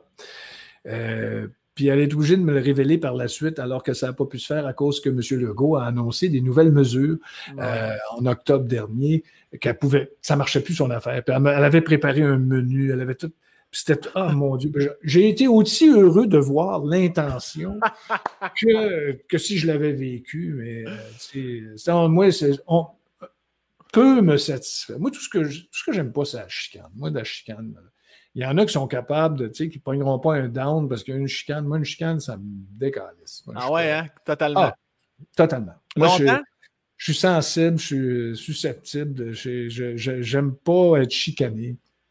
Euh, depuis toujours. Depuis toujours. Ma mère me chicanait et je voulais l'abandonner avec un baluchon. Est-ce que ça te, est-ce que ça te déconcrisse longtemps ou après une heure, tu es revenu, une journée? Tu restes combien de temps dans cet état d'esprit-là? Ah, ça, peut être court, ça peut être court. Euh, six mois, c'est réglé. Non, non, euh, ça, peut être euh, quelques heures, ça peut être tout de suite, ça dépend des cas. Des fois, je passais deux semaines au studio, mais on se parlait. On ouais, tu, tu, enregistrais des messages dans le jour que s'il faisait jouer le soir, que tu avais fait. Ok, parfait. Ça, marche bien, puis Toujours une façon de, de, regagner sa place, puis tout ça c'est tellement ridicule, le studio est tellement pas loin, on se voit anyway. Et si je me fie à ta personnalité, puis tu as effleuré le sujet un peu tantôt, tu es donc probablement dans les pires personnes à qui faire une surprise parce que tu dois avoir autant d'émotions qu'une plaque d'acier. Euh, j'ai plein d'émotions. J'ai peur. En fait, j'ai peur. J'ai peur de ça, les surprises. On m'en a fait une grosse à mon 40e dans une ancienne vie. Je n'étais pas avec Mélanie dans ce temps-là. Puis euh, on m'avait organisé toute une affaire. J'avais les yeux bandés pour me rendre sur la place. J'ai reçu un bel instrument de musique, une belle basse en cadeau. Puis il y avait bien du monde, bien des artistes présents. Et puis, euh, ma foi, euh, j'ai trouvé ça beaucoup à recevoir. Tu sais, je veux dire, j'étais heureux, ému, j'en ai broyé. Puis il y a eu un jam. toutes les affaires que j'aime étaient là. Uh-huh. Tout ce qui était possible que j'aime dans la vie était présent, donc c'était une réussite totale. Mais ça me rend nerveux ces affaires-là parce que je savais qu'il y avait une surprise qui s'en venait. Et la surprise qui s'en vient peut me faire éventuellement faire trois crises cardiaques dans mon chat. Et euh, c'est ça, tu sais, je, je une drôle de bébé finalement. Plus je te parle, plus je vois que euh, c'est pas évident mon affaire et, cette fameuse paternité qui arrive, là, tu, euh, ça te donne des ailes, ça, te rend anxieux. L'évolution du père Pérus là, de tes enfants dans la première année, de 0 à 5 ans, quand ils sont devenus, euh, ben, quand ils sont là actuellement au niveau de l'adolescence, graduellement, est-ce que tu t'es transformé beaucoup ou tu es, es, le même père que du moment qu'ils sont sortis de l'entrejambe à Mélanie? Ben, je suis sorti de ma petite bulle un peu parce que là, il y, avait, des gens qui s'en venaient, qui, avaient besoin de moi, puis tout ça. Puis euh, ça m'a fait juste du bon. Ça m'a apporté juste du bien, ça. Puis je pensais pas ça. Écoute, Sam, ni Mélanie ni moi ne voulions d'enfants, mais il n'en était pas question. Et mes deux gars le savent, ils ont bien ri quand on leur a raconté ça. Ils disent Qu'est-ce qui n'était pas question que j'aille des enfants dans la vie? Voyons, ça fait du bruit, ça pue, euh, ça, a tous les défauts, il faut, envoyer ça à l'école, puis en plus, si on veut des bonnes écoles, il faut payer. Non, non, non, non, non, non. Puis, il faut que ça apprenne à marcher. Ah, attends, ben, c'est ça a des amis. Ah! Mais là, quand euh, Mélanie tombait enceinte du premier, il n'était même pas sorti encore, puis j'ai tout changé mes opinions là-dessus. Je ne voulais pas d'enfant, tout à coup, j'en voulais. Puis quand ils sont arrivés, tu sais, j'étais là, parce que moi, mon travail, Sam, il est chez nous. Fait que c'est pas bye, on se revoit à 17h puis 18h. C'est, tu vas me voir dans la journée parce que le studio est juste à côté, puis ceci, puis je suis là, puis je change les couches. Puis c'est ça, puis sans jeu de mots plate, je veux dire, quand tu as un enfant, il faut, faut que tu mettes tes mains dessus. C'est comme ça que j'ai dit ça à Mélanie quand on a commencé. quand l'enfant arrive, faut que tu contactes avec immédiatement, puis ça ne jamais. Si tu n'as pas le contact immédiat, ça va être difficile de faire le contact. Comme les couches, j'en ai changé 40 000. Euh, comme, puis ça, c'est le fun. Puis euh, là, tu as ton contact tout de suite avec ton kid. C'était été super partagé. Puis fort heureusement, une des grandes qualités à Mélanie, c'est qu'elle n'a pas fait Ah, fais attention, touche pas. Pas en tout. Elle, c'est prends-les, tatoués, arrange-toi, tu sais, genre, on est deux. J'ai, elle m'a amené, j'ai dit, va-t'en. Elle a dit, je, voulais, je, prendrai une petite fin de semaine de break. Puis elle ne veut pas prendre de break, Mélanie. Elle est tout le temps en train de faire ses affaires. Puis finalement, elle a dit, oh, j'irai pas. J'aurais aimé ça aller là, mais j'irai pas. Vas-y, laisse-moi tout seul avec pour une fois, je vais me débrouiller. Pour moi, c'était une mission, j'avais tout préparé mes couches d'avance, mes habits, crème de zinc, le lait en famille, si tout était prêt. Là, j'étais comme, j'avais l'air d'un gars de laboratoire. Puis, c'est tellement le fun quand tu as la chance. Je sais qu'il y en a qui n'ont pas la chance, mais tellement le fun quand tu as la chance de rentrer là-dedans au maximum, tout de suite, à prendre toutes les toutes les habitudes de ça. Puis tu as une communication avec ton enfant qui est, super. Puis euh, nous autres, euh, les quatre, euh, tu sais, j'en ai un qui, est assez ado, il a 14 ans, puis on voit qu'il est ado, puis tout ça. Mais on est encore quand même hyper Mhm. On n'a pas de sous-sol dans la maison. Ils sont pas où ce sont nos enfants, sont dans le sous-sol, on les entend pas. les chambres sont à l'étage supérieur à côté de la nôtre. Fait qu'on est comme pas mal toujours dans la face. je disais à Mélanie, je ils vont s'écœurer de ça. Ils vont vouloir, ils vont dire pas donne-nous ton studio, viens rester ici. Ouais, c'est ça. Peut-être que ce sera ça qui se passera, mais je veux dire, euh, non, on est très, très, très, très connectés. Ça a été ça dès le départ. Je sais que j'ai de l'air de, j'ai de l'air de la mélodie du bonheur, mais c'est pas mal ça avec les enfants. c'est, euh, c'est ça que ça m'a fait. Puis Luc La Rochelière m'avait dit une phrase à un moment donné, lui, euh, il, a, eu toutes sortes, de, toutes sortes d'aventures, euh, pas d'aventures sexuelles, mais je veux dire, bon, euh, après qu'il a eu sa première fille, il y a eu une séparation qui s'en est suivie, tout ça, puis il m'avait appelé quand, quand j'ai eu mon premier. Luc, bien gentil, il dit, écoute, il dit, s'il y a une affaire que tu regrettes jamais, c'est ça. Puis c'est absolument euh, un, appel que, de Luc. Je, sais la grande qualité de Luc de dire des choses comme ça, mais je savais qu'il passait. Mhm. Puis une autre affaire que j'ai trouvé vraiment cool, Mélanie, avant que je sois avec, avant qu'elle soit enceinte, puis tout ça, a fréquenté un autre gars, bien gentil, euh, qui, euh, qui m'avait appelé quand elle est tombée enceinte. Salut François, on s'est rencontrés, je suis l'ancien chum à Mélanie, puis tout ça, puis il dit, écoute, il dit, je sais qu'elle est enceinte, elle me l'a dit, puis tout, puis tu es un petit peu nerveuse, puis tout. Puis il dit, écoute, si jamais tu es nerveux, je peux juste te dire quelque chose. Il dit, Mélanie, c'est une super bonne fille, puis tu es bien tombé. J'ai trouvé que c'était cool de recevoir un appel comme ça. De son ancien chum. Ah puis, euh, là, l'humanité, dans ces moments-là, l'humanité a pris, un, a pris un plus dans mon opinion. Uh-huh. Euh, ça s'est peut-être un peu détérioré depuis six mois, mais dans ce temps-là, ça m'avait vraiment euh, donner, donner l'espoir en la bonne foi humaine, disons.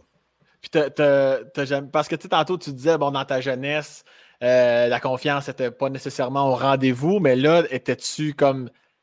Tu t'écoutes parler, tu avais l'air confiant dans ton rôle de père. Là. En direct de. Ah ouais, ça là-dessus, tu n'as jamais douté.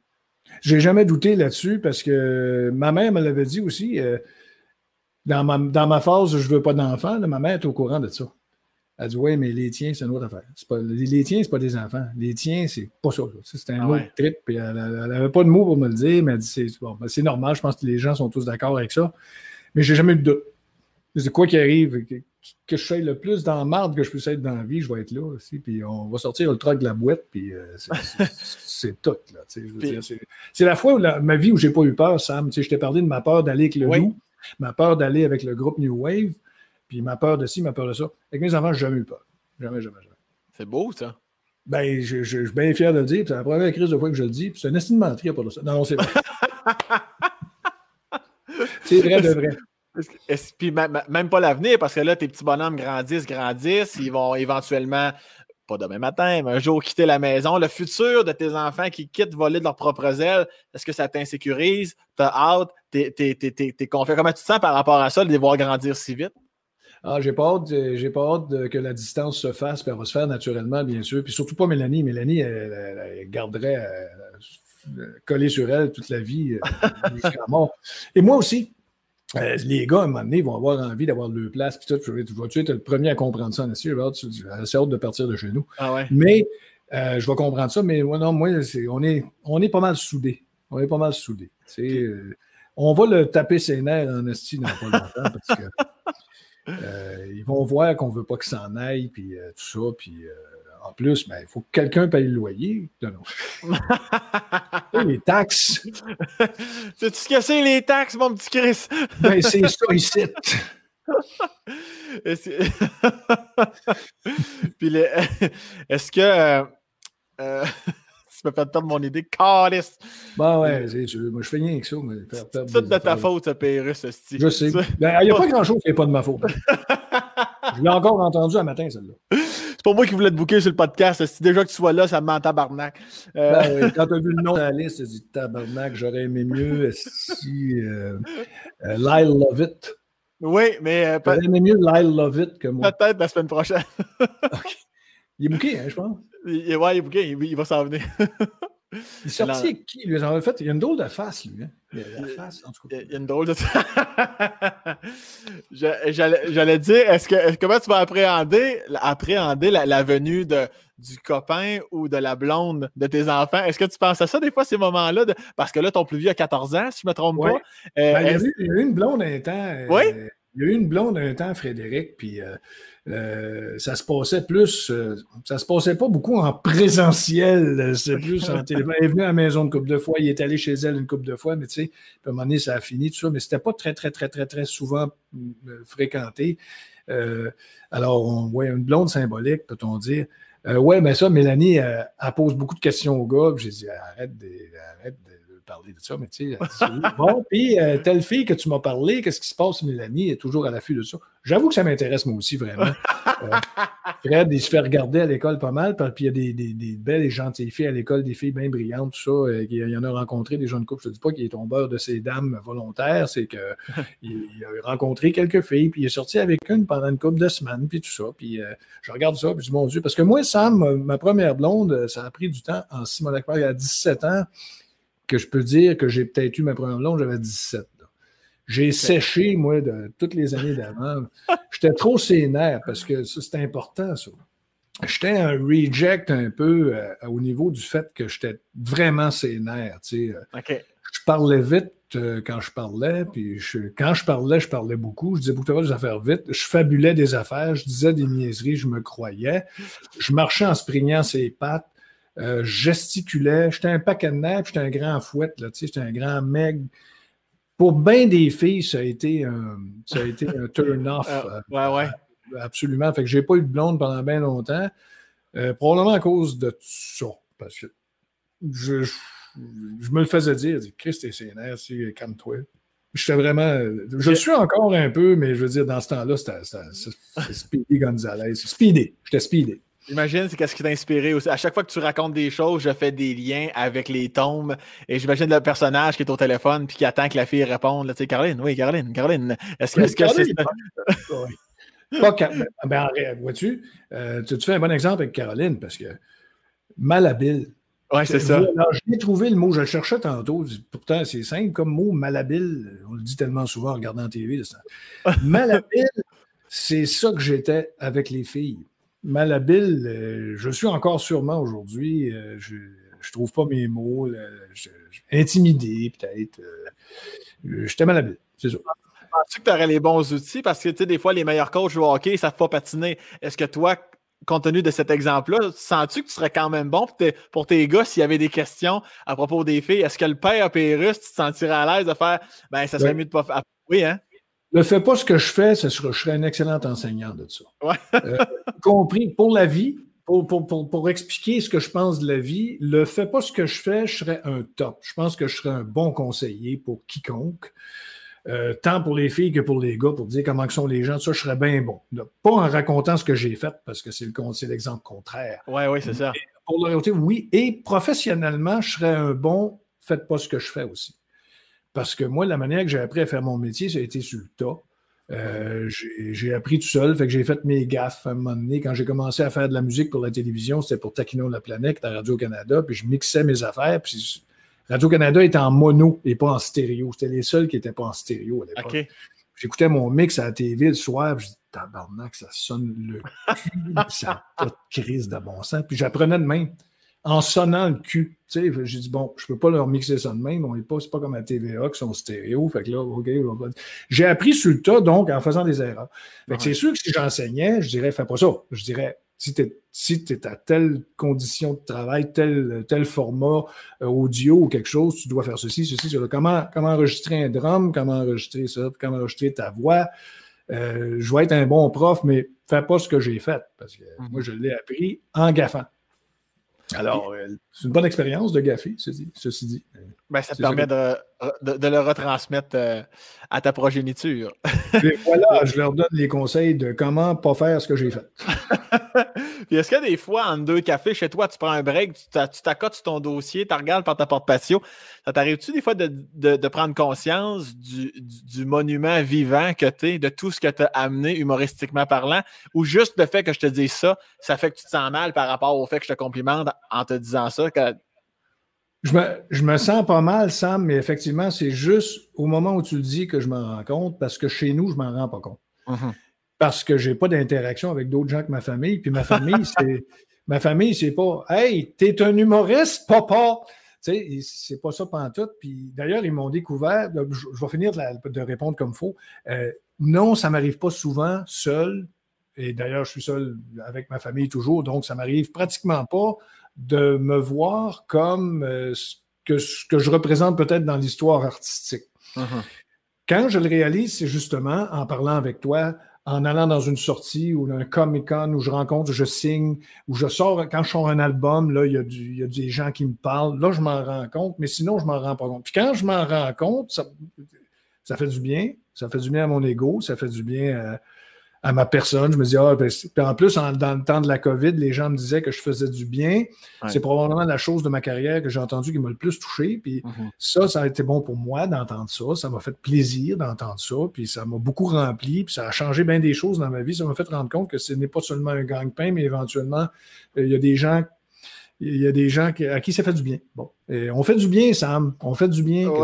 des gens te regardent, ça leur fait du bien. Puis je veux dire, à quelque part, c'est, c'est pas juste l'idée de faire un show, c'est l'idée que ça fait du bien. Puis à un moment mm-hmm. donné, j'ai, euh, j'ai réalisé qu'on me demandait des choses pendant la COVID. J'ai réalisé qu'on me disait François, fais ça, ce serait le fun, tu fasses ça. Puis j'ai, j'ai, jamais vraiment pu répondre à ça, parce que j'étais toujours aux prises avec un oreille. Je dis, Colin, là, je réponds. Là, les gens me disent, fais tel personnage, fais tel personnage. Les faits. Oui, sur le réseau gratuit. oui, on va le faire. Hey, tu uh-huh. devrais faire quelque chose avec ça. Fait. J'avais un petit restaurant, je vendais des frites, dans le fond. Ça, en les donnait. je donnais des frites. Puis, à quelque part, euh, ça m'a fait tellement bien qu'on me demande et que je puisse répondre à la demande. Puis ça, ça s'est passé avec notre crise sanitaire. Bon, et uh-huh. euh, ça m'a fait. Et on m'a demandé l'album. Le dernier album, on l'a demandé. Je n'étais pas prévu à l'horaire. Oui, on se disait, je vais certainement faire un, un m'amener, mais là, on me demande cette année, je vais le faire. Je n'ai pas eu beaucoup de temps pour le faire. C'est pour ça qu'il n'y a pas eu de physique. Je n'avais pas eu assez de temps pour euh, tout organiser. Mais je l'ai sorti. Puis euh, ça m'a fait tellement de bien. Puis ça, c'est. Là, j'ai l'impression d'être dans le monde. Pas tout seul de mon bord à faire des produits que les gens écoutent de leur bord cette année, avec ce qui s'est passé, j'ai eu l'impression qu'on était tous du même bord, mm-hmm. en, se rencontrant, puis tout ça. Puis j'aime ça d'ailleurs, cette nouvelle formule. C'est ce qu'on fait, toi et moi, ensemble. C'est nouveau pour moi. Euh, des podcasts, c'est nouveau. Euh, c'est quelque chose que je ne faisais pas avant, puis je trouve ça bien, bien, bien agréable. je trouve ça important. Puis les gens peuvent les regarder à l'heure qu'ils veulent. Puis euh, je, trouve, je trouve ça fantastique, tout ça. Alors, je, je, je, je, je deviens plus sociable par rapport à ça. J'ai plus envie de travailler avec du monde. Mais euh, de me voir comme euh, ce que les, de la façon que les gens me perçoivent, j'y pense pas et je suis trop tout seul. Je ne peux pas y penser. Je vais à l'épicerie et je ne sais même pas où je suis qui. J'arrive à la quête. D'ailleurs, sont habitués. C'est ça qui est le fun, c'est quand tu restes toujours en place, ils sont habitués de te voir. Fait que tu sais pas que tu es toi. Tu, sais, tu, arrives avec tes affaires, ton poivron rouge à 4 piastres. Hey, 4 piastres, c'est un poivron rouge. Ouais, c'est ouais, 3,99 plus souvent qu'autrement, effectivement. Des fois, ils te font croire avec un petit spécial, mais. Euh, ouais, c'est ça, c'est ça. Ben, à part le poivron rouge, euh, écoute, euh, les gens me. C'est comme si. Je me suis tout le monde, mais ici, dans mon pote, puis j'y pense pas. J'y pense pas. Est puis est-ce qu'en euh, vieillissant, tu te dis-tu, ou avec la pandémie, le fait de ralentir contre ton gré, parce que la pandémie, c'est ce que ça a causé, tu dit, Asti, c'est un beat que je ne pensais pas atteindre, que je veux garder lorsque la vie reprendra son cours? Un peu. Un peu, oui, euh, un peu, parce que la, seule chose, par exemple, qui a distorsionné là-dedans, c'est que si je pense à ma petite affaire à moi, je n'ai pas souffert. Euh, j'ai eu encore la demande de la radio, tout ça. Puis nous autres, euh, on était tous les quatre dans la maison, puis on voyait les gens demander des sketchs, puis je les faisais, puis tout ça, puis c'était juste le fun, puis euh, je continuais la radio. Je pensais que la radio pèterait tout de suite, ça n'a pas fait ça. Mm-hmm. Fait que euh, j'étais content. Mais de dire, est-ce que je souhaiterais que le même beat se garde, c'est comme si je n'avais pas osé penser ça, parce que moi, j'ai des chums qui font de la scène. Puis euh, je, je, leur écrivais à un moment donné, tes choses sont toutes annulées? Ben oui. Puis là, on a réussi à faire ceci, cela, mais c'est annulé. Fait en voyant que les gens ne puissent pas faire de scène, j'ai pas été capable de souhaiter que ça continue comme ça parce que je voyais qu'en souhaitant ça, moi, je serais dans un bel environnement.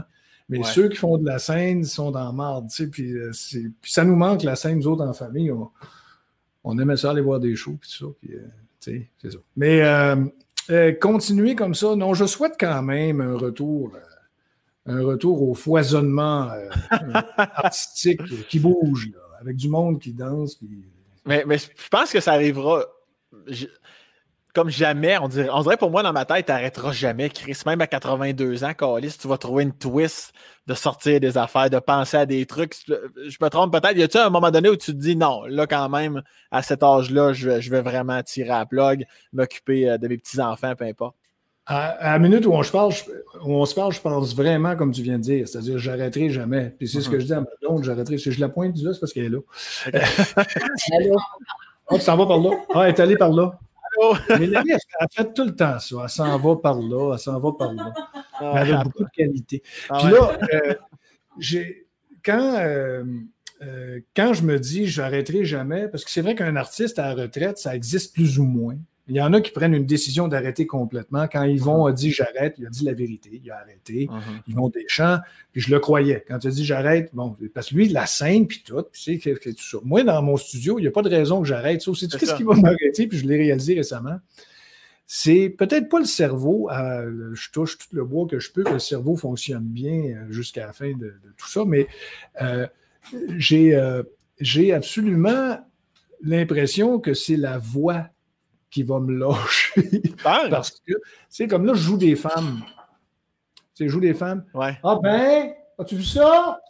Je joue des femmes, mais à 82 ans, jouer une femme, tu n'as plus la même voix. Là, ma voix va s'assourdir un peu tranquillement, va devenir plus rauque éventuellement, tout ça. Fait que le microphone va peut-être prendre le bord tranquillement parce que je ne pourrais pas tout faire.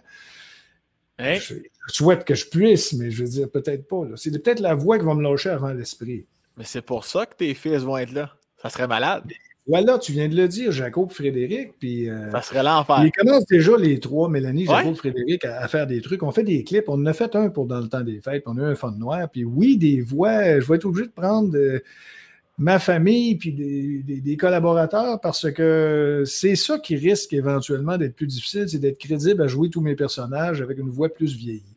Surtout quand ça va être le temps de faire des enfants puis des trucs. Puis, ouais, ouais mais le cerveau, il ne veut pas arrêter. Ça, c'est sûr, le cerveau, il ne veut pas arrêter. J'essaie, vois-tu, on a mis Yvon tantôt, puis j'essaie de. Jean-Pierre Ferland disait qu'il se retirait. C'est pas retiré pendant tout, continue à faire des affaires. Dominique Michel non plus. Dominique Michel, euh, qu'on admire tellement. Denise Filiatro est encore. Ben là, évidemment, il y a un break de théâtre, mais 90 ah. il est encore là. Ah. Euh, ça, m'impressionne énormément, puis je n'ai pas envie de m'arrêter. Je ne pense pas que c'est une affaire d'artiste, la retraite.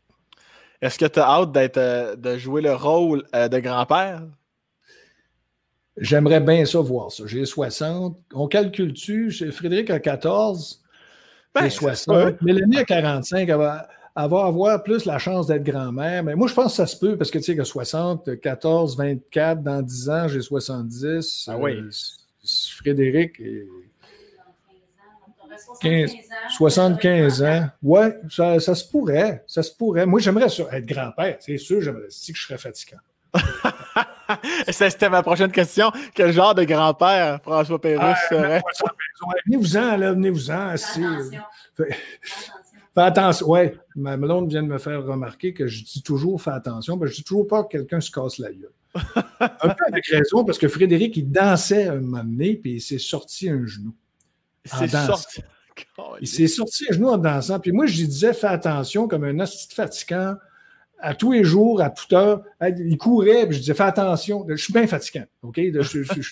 Mélanie est moins fatigante que moi là-dessus. Je suis très, très. Fais attention.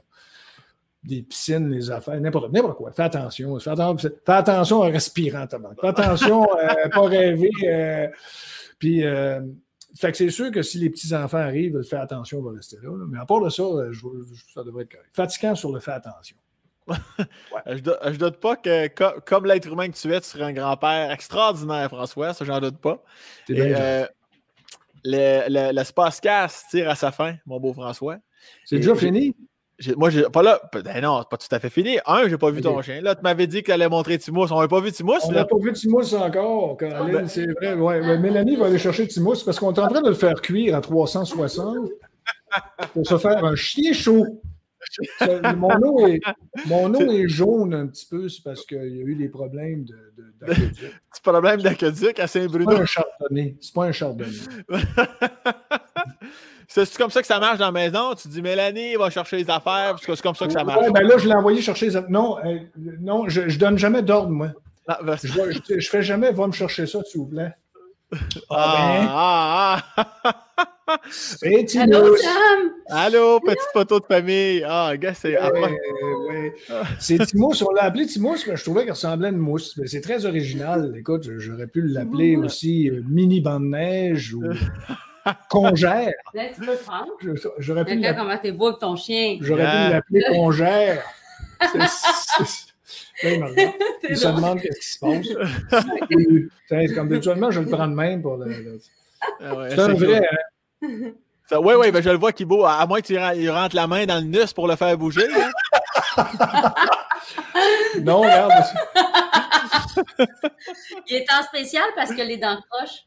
C'est ça. Oui, il est dans Parce qu'il est dans le croche un peu. Mais moi aussi, moi aussi, j'ai dans le croche. Ouais, pour ces raisons-là, ma mère aussi m'a eu à rabais. on pouvait, on pouvait pas mieux finir qu'une petite photo de famille. Il aurait juste manqué tes gars, tes gars qu'on salue. Je pensais que tu aurais juste manqué tes gosses, mais je pense que même sur un podcast, on ne peut pas faire ça. Hein. ça non, les gars, on se reprendra, Sam. Il te regarde, il t'aime bien gros. Qu'est-ce qu'ils veulent faire dans la vie? Ils, savent-tu? Euh, merci, tu leur diras merci. Euh, tu leur diras merci de m'aimer.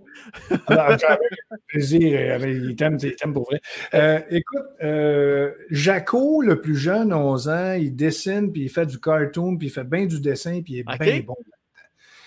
Puis, euh, il pense beaucoup à ça. Il pense beaucoup à ça. Il se voit là-dedans. Là, ces temps-ci, il a une petite passion automobile. Il regarde des vieux chars des, années 70, 80. comme à son âge, je faisais ça. Euh, je me revois là-dedans. Euh, il, est, très musical, Jaco aussi. Puis euh, il, a pris, il a pris des cours de danse hip-hop un moment donné, euh, pendant un bout de temps. Il, aime toutes les musiques, jazz d'anciens d'aujourd'hui, rock d'anciens d'aujourd'hui, pop, il aime tout. mais c'est un gars très graphique. Il est très graphique, Jaco, et il a une belle plume. Il a une belle plume. Quand, quand, il écrit, il a une belle poésie. Fait que je suis bien, bien content de ça. Puis lui, son anglais va bien, contrairement à son père, que quand il parle, il a l'air de manger une claque. et euh, Frédéric, euh, ben, et j'oublie pas que Jaco, je, pense que je t'en avais parlé tantôt, il est très musicien aussi, il, adore le drum et le clavier. Et son frère aussi. Il fait les deux. Fred est particulièrement le drum. Il y a un drum que tu ne vois pas qui est, devant moi, là, ici. Les gars jouent tous les deux sur le drum. Moi, je sors ma basse, je joue avec eux autres. Et ils se partagent drum-clavier, ils alternent. Euh, puis on va beaucoup dans le jazz de ce temps-ci parce qu'ils ont vu euh, Whiplash, puis euh, ils ont adoré Whiplash, puis ils sont, restés vraiment. je leur fais écouter des choses du passé, du vieux Miles Davis avec Wayne Shorter, puis des, groupes de fusion jazz comme Weather Report, Brandex, des choses comme ça. Ils capotent complètement là-dessus. Ils ont vraiment accroché à ça. Il faut dire que c'était de la qualité, ces affaires-là. C'est quand même pas de la merde. Mm-hmm. Puis ils, sont, ils ont une ouverture musicale très, très, très, très élaborée. Ça, ça me rend très heureux. S'il n'avait pas été aussi musicien ou, s'il n'y avait pas eu autant d'ouverture musicale sur tous les horizons comme ça, j'aurais trouvé peut-être qu'il manquait quelque chose. Mais c'est pas J'ai rien forcé. J'ai rien forcé. Mélanie a été très, très disciplinaire pour envoyer Fred au piano un moment donné. euh, puis, il allait au piano un moment donné. Il a eu son prof classique.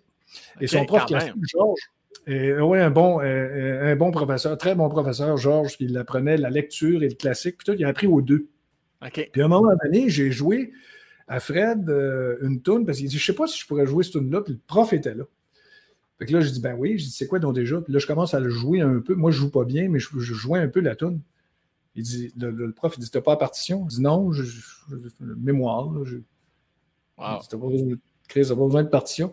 J'ai jamais réalisé que jamais réalisé que la partition était un outil pour jouer quelque chose. Uh-huh. Et si tu peux le jouer de ton cerveau, ben, bravo, là, tu sais, je veux dire, quelque part. Moi, j'ai pas de technique. Fred, lui, il a la technique parfaite. Il fait bien chier. Quand ton fils a plus de talent que toi, là, ça, fait chier. Mais ça, c'est peut-être parce qu'il n'y a pas assez de talent pour apprendre ta technique à trois doigts, chaque main, peut-être. Oui, ouais, c'est ça, le, le, tyrannosaure. Non, je quand même. Enlève, enlève l'auriculaire. J'ai quand même tous ces doigts. Ah, ok. Puis je me fouille dans le nez avec chacun d'entre eux. Oui, OK. L'oreille? peu de gens ont. L'oreille ah aussi un peu. Ouais. OK. Euh, euh, mais euh, vraiment, la musique est là. tout est là. Puis là, Mélanie va embarquer parce qu'elle dit Ouais, moi, je joue de rien, mais j'y ai fait jouer de la bass à un moment donné, puis elle est capable de jouer de la bass. Fait que, ça, ça, ligne pour un band. Ben, si, vous, si, vous, manquez un joueur de Guero, moi je pourrais embarquer à un moment donné. Si jamais. tu bon sur le Guero? Ah, ben, ah, N'importe quel poisson de bois, moi je suis là. un poisson de bois, ben, on va t'en pêcher un, mon gars. J'espère que, que, le bout de métal vient avec quand, on sort de l'eau. Puis, euh, non, non, frère John, certain, tu joues, tu joues d'un instrument, pour vrai? Non, je suis une petite bonne plaie, François. Zéro, j'étais sûr que tu jouais de quelque chose. Non, je, suis capable de taper du pied. Je tape, du pied, je joue de la cuillère. Ah, ben clair déjà. Je, suis très folklorique comme garçon. ben, c'est très correct, c'est très correct. C'est déjà quelque chose, tu sais. Mais à... du blender. mais à chaque fois, à chaque fois que je vais te revoir, François, dans ma vie, je vais toujours te poser la question l'album avec Marc, est tu fait? Ça, là, jusqu'à temps qu'elle ne sera pas faite, Chris m'a te le rappelé à cause du podcast. Rien qu'à cause de cette pression-là, je vais commencer à faire des films. Juste à cause de Je vais marquer réalisateur Sam Breton. Je vais être obligé de faire sortir en physique pour que ça soit marqué sur la pochette. J'aimerais ça qu'elle ait, une track familiale avec Mélanie, puis tes deux gars, puis Marc. Oui. Oh oui, la track familiale va être là, inquiète-toi pas. Écoute, euh, c'est défi, défi. Défi? Fait que ça, là, ça, on est enregistré, ça va être sur le web, ça va être immortel, ça, là. C'est signé, c'est signé. Puis, euh... Ça me fait bien que ça soit signé, d'ailleurs. Puis je vais faire la toune cachée du Guero, tapage de pied. Je vais faire ça, moi. Nécessaire. Nécessaire. En bonus track, en plein milieu du disque. Ouais. François, merci infiniment pour ton temps. C'est pas plus compliqué que ça. Je te laisse vivre ta vie. Puis merci, merci de ta générosité. Merci d'avoir euh, baissé les armes humoristiques puis de m'avoir donné accès à l'être humain que tu es. J'ai vraiment apprécié. Puis je suis convaincu que tout le monde va écouter l'espace casse, va vraiment beaucoup apprécier. Ah, ben, je l'espère, je l'espère, Sam. Merci. C'était le fun de parler avec toi. Tu as une belle ouverture. Les gens te parlent parce qu'ils te font confiance. Puis c'est ça qui m'est arrivé. Je suis bien content. Ben, merci, François. Salut tout le monde.